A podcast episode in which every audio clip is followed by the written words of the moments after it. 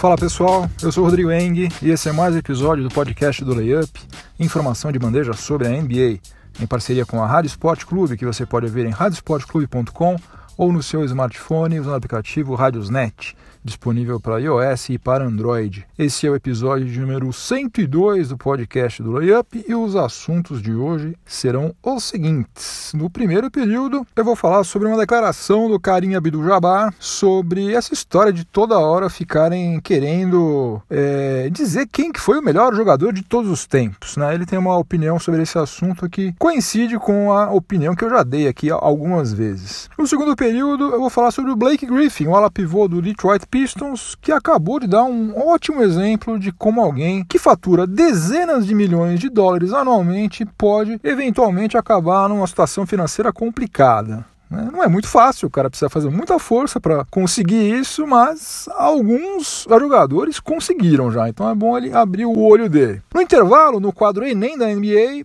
é, vou fazer três testes aqui sobre a franquia do Houston Rockets.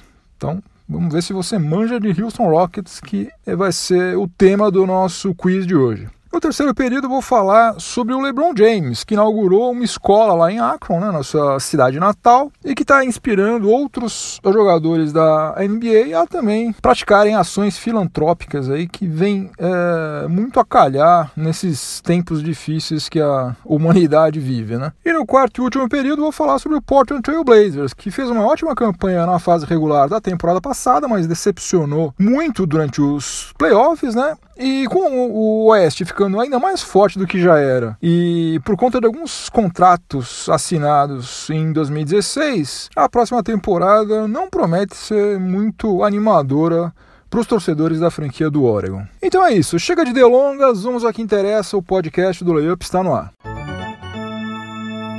pelo menos uma vez por ano, a discussão de quem é o melhor jogador de todos os tempos ganha destaque, né? principalmente durante a off-season, quando é natural que a gente tenha menos volume de notícias sobre a NBA circulando. Agora, quem falou sobre esse assunto, respondendo a uma pergunta do jornalista Mark Spears, foi o lendário Karim Abdul-Jabbar. Né? Resumindo, ele disse que cada jogador atua em contextos completamente diferentes e que por isso não faz o menor sentido compará-los. Né? E não é porque a opinião dele confere com a, com a minha sobre esse assunto, né? já falei sobre isso aqui, mas o, o Carinho é um cara extremamente inteligente e essa a declaração dele foi simplesmente lapidar. Né? Ele falou o seguinte: nós jogamos em posições diferentes, sobre regras diferentes, com diferentes companheiros de equipe, comandados por técnicos diferentes. Todo jogador precisa se adaptar às circunstâncias para se sobressair. Então, vamos dar uma destrinchada aqui no que ele falou. Primeiro, sobre comparar jogadores que atuam em posições diferentes. Como você pode saber se um pivô, por exemplo, né, foi melhor do que um armador? Se o que você exige de um cara que joga na 5 dentro de quadro é completamente diferente do que um armador que joga na 1, um, precisa fazer. Um cara precisa pegar rebote, precisa pontuar, precisa proteger o aro. O outro é completamente diferente. O cara coordena o jogo, o cara distribui a bola, ele faz assistências, enfim, não dá para comparar, né? Isso é meio óbvio. Beleza, então vamos fazer o seguinte, vamos só comparar jogadores da mesma posição. Também não dá certo. Também não dá certo porque as regras mudaram muito desde quando a NBA foi criada. Né? Vou pegar um exemplo aqui. A Jerry West foi um dos maiores cestinhas de todos os tempos. O cara era um arremessador nato. Fantástico. O cara acabou a carreira dele com média de 27 pontos por partida durante 14 temporadas. Você já pensou um cara jogar 14 temporadas e acabar a carreira com média de 27 pontos por partida? Então, Durante essas 14 temporadas, não existia linha de três pontos. Como é que você pode, por exemplo, comparar Jerry West com, sei lá, Stephen Curry ou com James Harden? Né? Não dá, não dá, porque arremessos de três pontos são é, parte fundamental do jogo desses dois caras que eu citei agora. Então, não dá para você já comparar, porque as regras são completamente diferentes e elas interferem demais no que cada um desses caras uh, fez e faz atualmente ainda dentro das quadras. Bom, daí você pega, por exemplo, o caso do Will Chamberlain que teve média superior a 50 pontos por partida em uma temporada e é o único cara que marcou 100 pontos em uma única partida. Entre muitas outras coisas. Podia ficar falando sobre Will Chamberlain aqui durante horas. O cara fez miséria. Ele foi disparado disparado o cestinha da NBA durante todas as seis temporadas que ele disputou pelo Warriors. Sabe quantos títulos ele conquistou nesses seis anos? Nenhum. Por quê? Porque apesar dele ser um monstro, o cara ser o cara mais dominante de todos os tempos, talvez, ele era uma pessoa.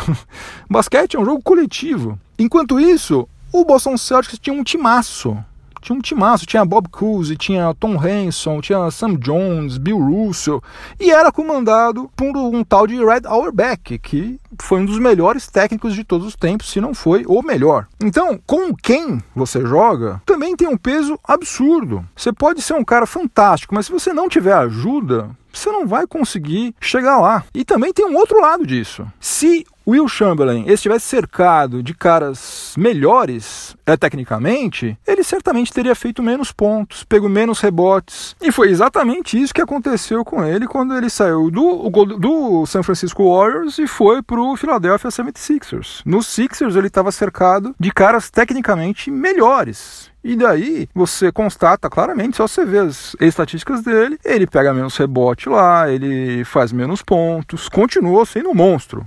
Mas sem aqueles números malucos, né? números que ninguém nunca mais vai conseguir reproduzir. E para fechar, o Karim também falou o seguinte, que os técnicos são uma variável que precisam entrar nessa equação. Né? Você, sinceramente, acha, por exemplo, que o Tim Duncan teria sido o mesmo jogador que ele foi se o Greg Popovich não tivesse sido o técnico dele durante a carreira inteira dele, desde quando ele tinha, sei lá, acho que 21 anos, a vida inteira ele foi treinado por um, eu considero, o melhor técnico de todos os tempos você acha que ele teria conseguido fazer tudo o que ele fez se ele tivesse tido outros técnicos, técnicos que não fossem tão bons quanto Greg Popovich? Pois é, né? Então, eu acho que se alguém quiser usar critérios objetivos para dizer que o, o jogador A, B ou C é o melhor de todos os tempos, pode parar, porque isso aí é impossível absolutamente impossível.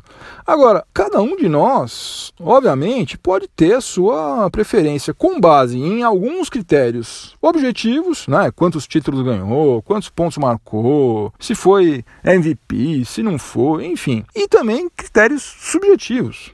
Né? No meu caso, apesar de toda a idolatria que eu tenho pelo Magic Johnson como jogador e pelo próprio Karim Abdul-Jabbar, eu acho difícil alguém conseguir me convencer de que já existiu ou que existe atualmente algum jogador melhor do que Michael Jordan. No mesmo patamar do que ele, beleza, concordo que pode haver já. Talvez LeBron James esteja chegando lá. Kobe Bryant, em alguns momentos, talvez tenha passado perto disso. Mas melhor do que ele, na minha opinião, ainda está para nascer. Agora, cada um de nós, de acordo com seus próprios critérios, pode achar que é uma outra pessoa, e tudo bem. Desde que você não venha me dizer, por exemplo, que Carmelo Anthony é o melhor de todos os tempos, tá valendo, entendeu? É, pode ser LeBron James, pode ser Karim, Magic Johnson, Larry Bird, mas de toda maneira isso nunca vai ser uma coisa definitiva, vai ser apenas a opinião minha, sua, de qualquer outra pessoa. Porque como não é uma coisa matemática, né, não é 2 mais 2 é igual a 4, cada um pode ter a sua opinião dentro de alguns limites, né, de bom senso, é óbvio.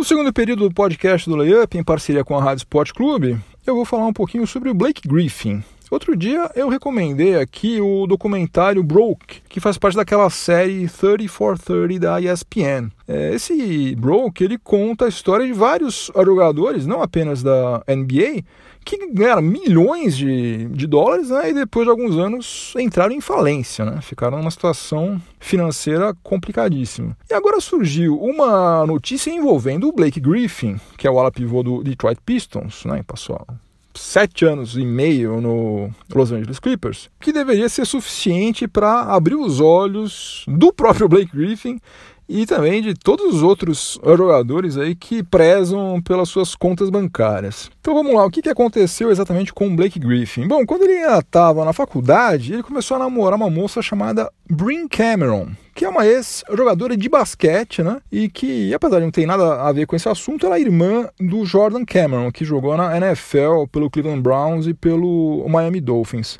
Bom, o Blake Griffin e a Bryn Cameron se casaram e acabaram tendo dois filhos. Um menino que está com 5 anos e uma menina de 2 anos. Só que eles se separaram em julho do ano passado e como a coisa não foi nada amigável, porque aparentemente ele já estava tendo um caso com aquela Kendall Jenner, o conflito entre o casal aí acabou parando nos tribunais. E agora, um juiz de Los Angeles arbitrou o seguinte: que o Blake Griffin vai ter que pagar 258 mil dólares por mês para os dois filhos dele a título de pensão alimentícia, o que dá mais ou menos um pouquinho mais do que 3 milhões de dólares por ano. Aí, se você considerar que a filha mais nova dele, como eu falei, tem dois anos, e que ele vai ter que pagar pensão para ela no mínimo até ela fazer 18 anos, essa brincadeira pode chegar facinho na casa dos 50 milhões de dólares. E daí eu li um monte de gente é, dizendo que esse valor é um absurdo, que para você criar duas, duas crianças você não precisa de 258 mil dólares por mês e tal. Bom, concordo plenamente com isso. Eu sou pai, tenho um filho de 12 anos e eu acho que eu não gastei 258 mil dólares até hoje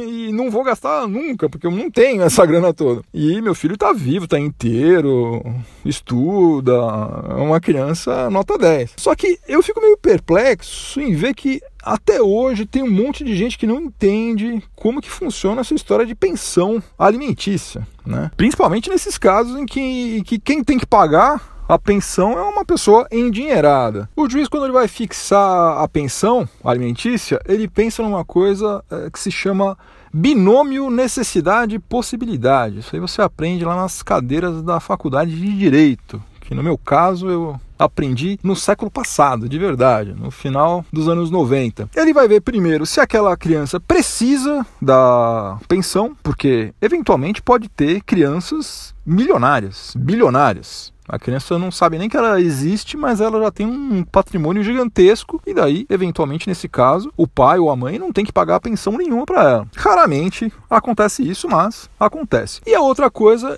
o juiz tem que ver a possibilidade. Ou seja, qual é a possibilidade verdadeira, né? Quanto que aquele pai ou aquela mãe podem de fato pagar. Além disso, tem uma outra variável que geralmente é levada em consideração pelo juiz e no caso do nosso amigo Blake Griffin, ela foi considerada. Se não tiver algum tipo de limitação financeira, algum problema financeiro, os filhos que vão receber essa, essa pensão alimentícia, eles têm que continuar tendo o mesmo padrão de vida que eles tinham antes quando os pais deles eram casados. Então eles têm que continuar fre é, frequentando frequentando as mesmas escolas, né? Se ele fazia um curso de música, vai continuar tendo que fazer aquele curso de música. Se a criança tem que fazer terapia, vai ter que continuar pagando a terapia. Se usava roupas da marca tal, que era a roupa que o pai dava para ela, comprava para, vai continuar usando aquela roupa. Se morava numa casa padrão AAA, vai continuar morando numa casa padrão AAA. Se todo ano eu levava meus filhos para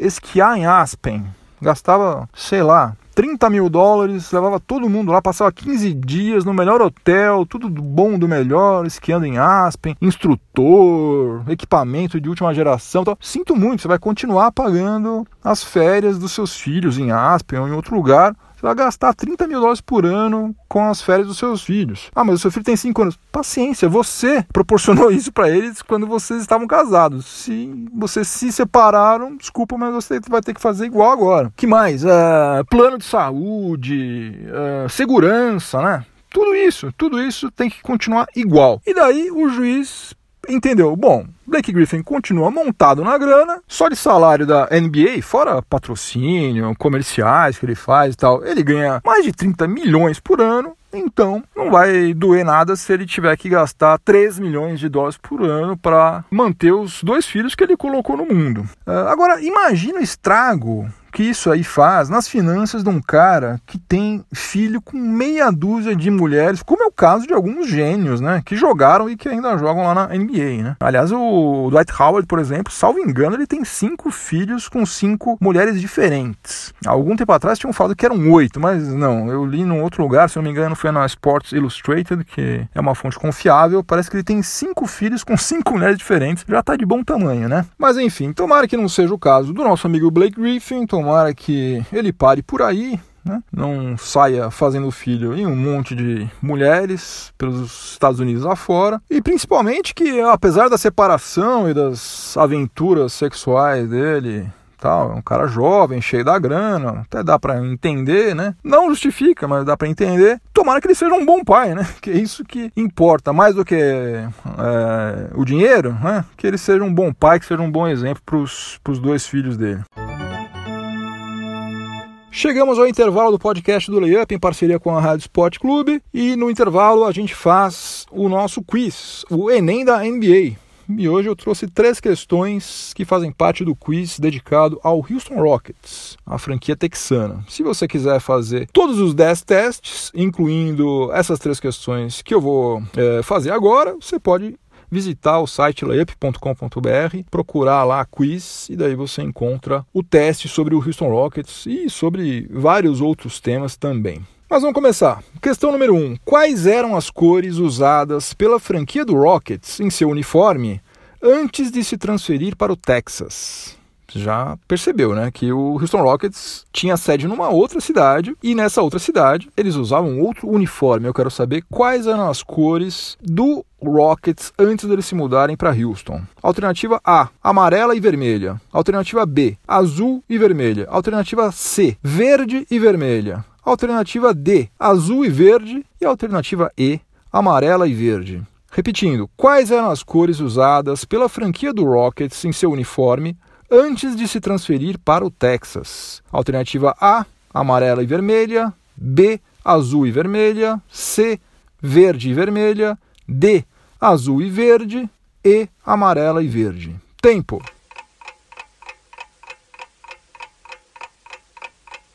A alternativa correta era a alternativa E, amarela e verde. Enquanto teve sede na cidade de San Diego, entre 1967 e 1971, o uniforme do Rockets tinha as cores amarela e verde. Questão número 2. Alguns dos melhores pivôs de todos os tempos defenderam o Rockets. Eu quero saber qual alternativa contém o nome de um pivô que nunca jogou no Rockets. Alternativa A: Hakim Olajuwon. B: Dikembe Mutombo. C: Artis Gilmore, D. Moses Malone ou E. Yao Ming? Essa é aquela questão que o professor coloca na prova para ninguém zerar, né? Essa aí todo mundo acerta, a não ser que você esteja começando a acompanhar NBA agora. Também não tem nenhum problema, pode ser que você não saiba, não fique constrangido. Esses quizzes aqui do, do Layup são para todo mundo, para quem é fanático e para quem está começando agora. Aliás, ninguém sabe tudo, eu não sei um monte de coisa também e aprendo todos os dias é, lendo sobre NBA. Então vou repetir. Alguns dos melhores pivôs de todos os tempos defenderam o Rockets. Eu quero saber qual alternativa contém o nome de um pivô que nunca jogou no Rockets. Alternativa A, Hakim Olajuwon. B, Dikembe Mutombo. C, Artis Gilmore. D, Moses Malone. E E, Yao Ming. Tempo.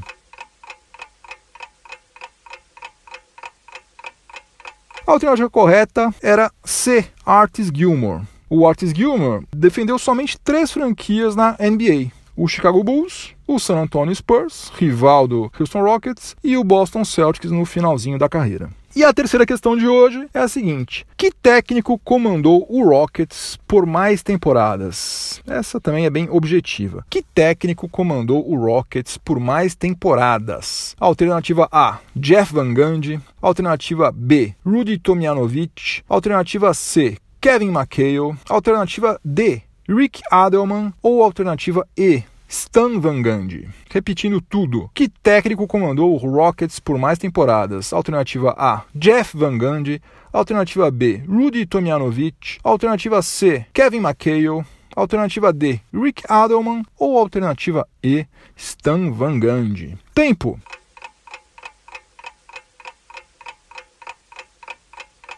A alternativa correta era a alternativa B, Rudy Tomjanovic, que foi técnico do Rockets durante 12 temporadas consecutivas, de 1991-92 até 2004-2005. E ele foi bicampeão em 94-95. Era justamente ele o técnico quando o Houston Rockets ganhou os dois únicos títulos que a franquia tem até hoje. E o Rudy Tomjanovic defendeu o Houston Rockets como jogador durante a carreira dele inteirinha, desde a temporada 70-71 até 80-81. Ele é, por isso, também um dos maiores ídolos de todos os tempos da franquia do Rockets.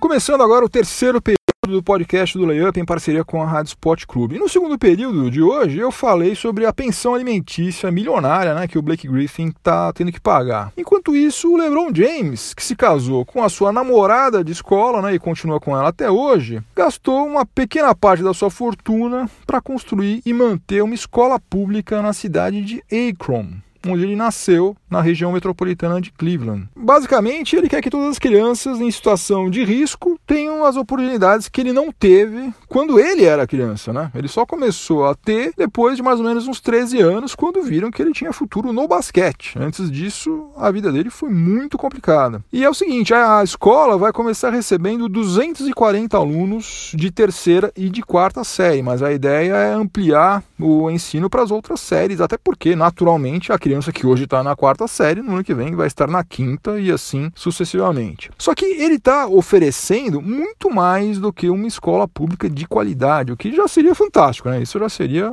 fenomenal, mas é mais que isso. Estudar nessa escola que ele está inaugurando significa também que o aluno vai receber Olha só, uniforme grátis, bicicleta e capacete grátis, transporte grátis para deslocamentos de até cerca de 3 km e 200 metros, café da manhã, almoço e lanche da tarde, serviço de capacitação e de recolocação no mercado de trabalho para os pais desses alunos e talvez o que seja mais incrível de tudo, uma bolsa de estudos integral na Universidade de Akron para todo aluno que se formar na escola do LeBron. E todo mundo sabe que mesmo as universidades com menos prestígio lá nos Estados Unidos são caríssimas, né? Coisa de 100 mil dólares para cima. Olha, eu infelizmente não sou um cara religioso, né? Eu sou um cara muito cético, muito racional. Eu gostaria de ter fé em alguma coisa, até porque eu sei que isso aí fortalece o ser humano, né? Mas eu acredito em duas coisas. Eu acredito em maldade e eu acredito em bondade, né? Acredito que existem pessoas que são essencialmente boas e pessoas que são essencialmente más, né? Você pode ser uma pessoa essencialmente boa e de vez em quando você pisa na bola, faz uma coisa errada, é, faz uma maldade aqui, outra ali, né? Porque ninguém é perfeito, mas você é uma pessoa essencialmente boa. E também acredito no contrário, gente que é essencialmente má. E nessa guerra aí, nesse antagonismo entre bem e mal, assim, quando o bem marca um ponto, eu acho que a gente precisa comemorar e também precisa valorizar. Agora, até quando alguém faz uma coisa fantástica como essa, é incrível como tem gente que sai da toquinha para criticar. Ah, mas o LeBron James é rico pra caramba, ele tinha obrigação mesmo de fazer isso. Não, ele não tinha obrigação. Ele podia deixar esse dinheiro todo rendendo no banco, ele podia gastar tudo em pó de giz, né? Podia comprar mais umas cinco mansões, ele podia fazer qualquer coisa. O dinheiro é dele, o dinheiro é dele, ele faz o que ele quiser. É, aliás, que tem gente que é podre de rica e que passa a vida só sacaneando os outros, você não tem ideia. Tá cheio de cara assim. Aliás, na verdade, geralmente é assim que essas pessoas ficam podres de rico, né? Não é à toa, não é fazendo coisas bacanas. Outra coisa que eu li também foi o seguinte: ah, mas o LeBron James só fez isso aí para se autopromover. Ele tá preocupado com a imagem dele, ele tá tentando limpar a barra dele com os torcedores lá do Cavaliers. Bom, para começo de conversa, se tem algum torcedor do Cavs xingando o LeBron porque ele saiu de Ohio dessa vez, aí esse torcedor, desculpa, mas o cara é um retardado, ele não merecia ter comemorado o título de 2016. Depois, se ele tá só preocupado com os benefícios para a imagem dele, olha, então a carreira de ator dele vai ser um sucesso. O cara vai ganhar uns três Oscars. Porque quem assistiu a entrevista que ele deu lá para Rachel Nichols da ESPN, e conhece alguma coisa da natureza humana, consegue perceber nitidamente que ele está preocupado com essas crianças. Até porque, como eu já falei, ele se identifica com elas. E se ele vai ter algum ganho de popularidade por causa disso, ótimo para ele, porque o cara merece. O cara tá fazendo alguma coisa. Ele não tá sentado em casa jogando PlayStation, ele tá fazendo alguma coisa que presta. Outra coisa que eu li também, nessa mania que todo mundo tem de ficar comparando um com o outro e tal, é o seguinte: é que outros atletas também fazem filantropia e não têm o mesmo reconhecimento que está sendo dado agora pro LeBron James. Bom, eu vou te contar uma coisa: tem um monte de gente que faz doações milionárias regularmente e que prefere permanecer no anonimato, ou porque são extremamente altruístas mesmo, ou porque não querem ficar tendo que lidar com uma chuva de pedidos de doação, né? Se ficar todo mundo sabe, puxa, aquele cara tá doando não sei quantos milhões para causa X, ô, oh, vamos lá, vamos lá pedir também. E assim por diante. Então tem gente que não quer lidar com isso, não quer falar não para um monte de gente, então doa na surdina. É uma opção que cada um faz. O dinheiro é da pessoa, ela faz o que ela bem entender do jeito que ela bem entender. E o reconhecimento costuma ser proporcional a duas coisas, né? Primeiro, o tamanho do o benefício que está sendo gerado com aquela ação e também com a popularidade de quem está fazendo aquilo, né? O Bill Gates ele já investiu mais de 50 bilhões, bi, bilhões de dólares em ações humanitárias. Né? Só que como todo mundo já teve que apertar o Ctrl Alt Del umas 500 vezes e xingou até a tataravó dele, essa filantropia bilionária que ele fez e faz ainda todos os anos, talvez tenha recebido menos destaque do que a escola do LeBron James, que é um cara popular pra caramba, adorado por milhões de pessoas e tal. Agora, eu acho que no caso do LeBron James é fundamental que ele apareça, né? Que ele dê entrevista, que ele tenha a imagem dele associada com a escola que ele está fundando, porque é um exemplo a ser seguido por outros atletas que podem fazer coisa parecida, né? É claro que por mais milionário que o cara seja, pouquíssimos jogadores lá da NBA vão ter condições de fazer algo dessa magnitude, né? Agora, dentro das possibilidades de cada um, todos podem fazer alguma coisa, né? O Derrick Rose, por exemplo, anunciou que ele vai distribuir 400 mil dólares, não é pouca porcaria, 400 mil dólares, em bolsas de estudos. E o Jerry Grant, que era do Bulls, agora está no Orlando Magic, e o Pat Connaughton, que é, era do Trail Blazers e agora está no Milwaukee Bucks, eles estão distribuindo agora, enquanto eu estou gravando este podcast, eles estão distribuindo mochila e material escolar na livraria da Universidade de Notre Dame, onde eles estudaram juntos, o que é um negócio muito bacana. No quarto e último período do podcast do Layup, em parceria com a Rádio Sport Clube, eu vou falar sobre o Portland Trail Blazers, que na temporada passada fez uma campanha muito boa na fase regular, acabou em terceiro lugar no Oeste e ficou em primeiro lugar na divisão Noroeste, né? Com uma vitória a mais do que o Thunder e que o Jazz. E parecia que estava faltando só uma ou duas peças aí para o Trail Blazers brigar de igual para igual com Houston Rockets e Golden State Warriors, só que nos playoffs o Trailblazer foi um fiasco, né? Foi varrido na primeira rodada pelo New Orleans Pelicans, com o Damian Lillard convertendo só 35,2% nos arremessos de quadra. E daí a gente ficou na dúvida se o verdadeiro Trailblazers era aquele da fase regular, né? Com o Lillard All-Star, ou da, da pós-temporada, né? Que foi jantado pelo Anthony Davis. De todo modo, ficou a impressão de que se o Trailblazers conseguisse atrair um ala, né, um ala pivô de qualidade, quem sabe teria condições realmente de começar a incomodar os principais times da Conferência Oeste. Só que todos os quatro jogadores que chegaram nessa off-season, por enquanto, atuam no perímetro, onde a franquia já é muito forte, né? Já tem Damian Lillard e tem CJ McCollum. Quem chegou por lá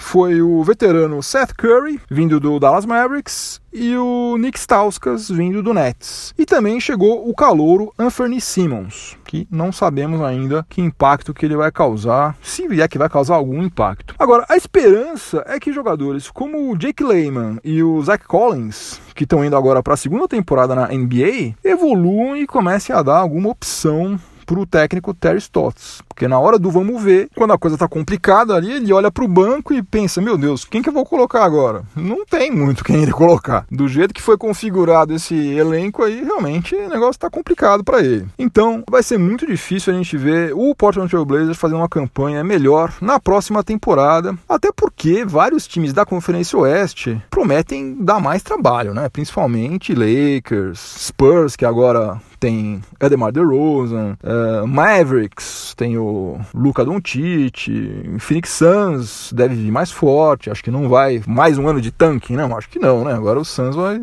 tomar vergonha na cara, espero. A verdade é que o Trail Blazers está meio que refém de dois péssimos contratos que foram assinados em 2016, né? O ano em que um monte de jogador medíocre ganhou mais dinheiro do que eles poderiam e ter sonhado, né? Acho que nem nos sonhos mais loucos esses caras imaginavam que eles iam faturar tanta grana. O Myers Leonard ainda tem dois anos de contrato, pelos quais ele vai embolsar quase 22 milhões de dólares, sendo que na temporada passada o Leonard jogou em média 7,7 minutos por partida. E o Ivan Turner também tem dois anos de contrato, que são integralmente garantidos e pelos quais ele vai receber mais de 35 milhões de dólares. O Turner teve média de 8,2 pontos por partida e teve o pior defensive rating e o pior plus-minus entre todos os titulares do Trail Blazers. Esses dois contratos aí só vão sair do orçamento da franquia do Oregon no final da temporada 2019-2020. Ou seja, a não ser que o front office consiga fazer algum tipo de milagre nesse meio tempo, só na temporada 2020-2021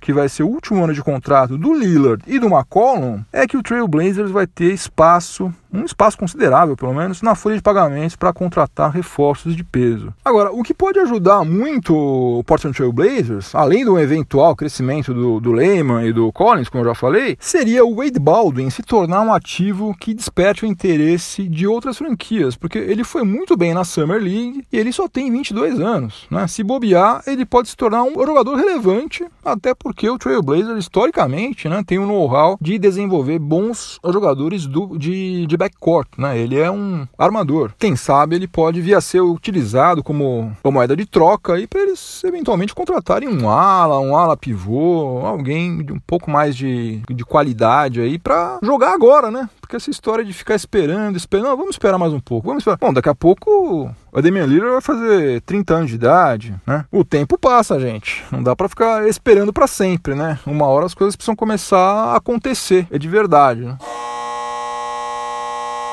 Fim de jogo, acabou mais um episódio do podcast do Layup. Uh, eu vou deixar a minha trilha sonora para o final de semana. Eu nunca recomendei nenhuma música dos Beatles aqui, mas não é porque eu não gosto de Beatles, é justamente o contrário. Eu praticamente cresci ouvindo Beatles. A minha irmã era alucinada por Beatles, né? Eu acabei ficando também, principalmente pela fase pós Yeah, yeah, yeah. A fase do Yeah, yeah, yeah é legal, mas de 64, 65 para frente eu acho que ficou muito melhor. Uh, e como eu sou também fãzão de, de Beatles, fica meio difícil recomendar uma música em especial. Mas outro dia eu estava parado no trânsito ouvindo a Kiss FM no, no rádio do carro, né? E daí, milagrosamente, entrou She Said, She Said. E eu pensei, pô, isso aí é um sinal, né? Eu estou fazendo esse podcast há quase um ano. Se eu não me engano, o episódio número 1 um foi ao ar no dia 15 de julho de 2017, preciso conferir, mas acho que foi isso. E eu ainda não tinha recomendado nenhuma música dos Beatles. Né? Não dá para fazer um, um, podcast no qual eu faço recomendações musicais e eu passar um ano sem falar sobre Beatles. Então, a música de hoje é She Said, She Said, que é a última faixa do lado A do álbum Revolver, que foi lançado em 1966, no qual eles já começam a mergulhar na fase mais psicodélica e, como eu já falei, é a fase da qual eu gosto mais. E para quem gosta de bons covers,